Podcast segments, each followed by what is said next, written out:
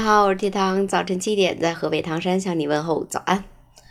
昨天晚上听了梁文道八分的节目，提到了初恋的这部片子。我这部片子还没有看过，据说是一部又土，然后又极其纯爱的片子。他有一期节目专门讲了这个，就勾起了一对青年男女的好奇心。这两个人是在香港，已经相恋七年了。然后女方跟男方两个人就去看了这部片子，结果看完之后，那女的就是开始疯狂的思念她的前任，然后就去找前任了。大约过了一个月左右，他们两个就分手了。然后女的嫁给了前任，这是一个多么悲伤的故事。然后问题就来了，如果说你的前任突然间加你微信，你会同意吗？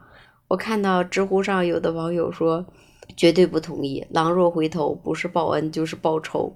然后也有的网友说我会同意啊，我想看看这次这个屎的配方有没有变化。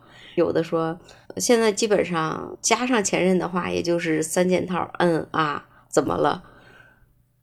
如果你的前任再加你的微信，你会同意吗？你是不是还对那个前任恋恋不舍？有关前任的故事，让我想起了前段时间我录的一个节目哦。就是有一个女的跟一个男的结婚了，他们两个是举行了婚礼，但是没有领结婚证。后来那男的就想，哎呀，婚礼也举行完了，咱俩赶紧领结婚证呗，就一直催那女的。结果那女的就每次都以各种理由搪塞过去。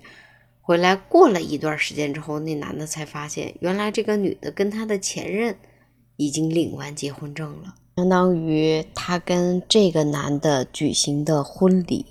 然后跟他前任领的结婚证，那你说这个女的是爱更爱她的前任，还是更爱现在这个已经举行订婚仪式的人儿呢？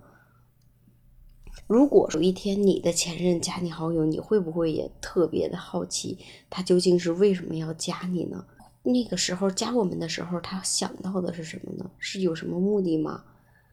我看到网友的评论，有的说是因为无聊加情绪需求，然后也有的说可能是生活上需要帮助，还有的说可能对你突然间泛起了一丝愧疚之心，有的说可能是因为报复心理，嗯，那时候对你那么好，然后你对我这么不好，你还对我分手了，然后还有的说可能是在外边漂泊了许久之后，突然间发现了你的好。重新对你产生了好感，还有我的网友说，也可能是因为看到你恋爱了，然后他还单身，他觉得不爽，就突然间又出现在你的眼前。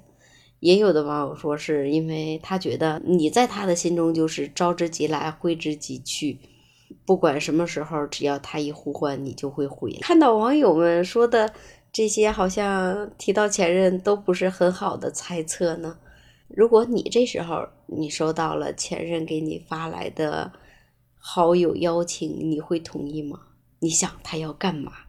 欢迎评论区里边留言啊！有关前任的话题，今天就到此为止。如果有遇到过这个情况的小伙伴们，记得评论区里边留言。好了，我是 T 汤，我们明天早晨七点不见不散，拜拜。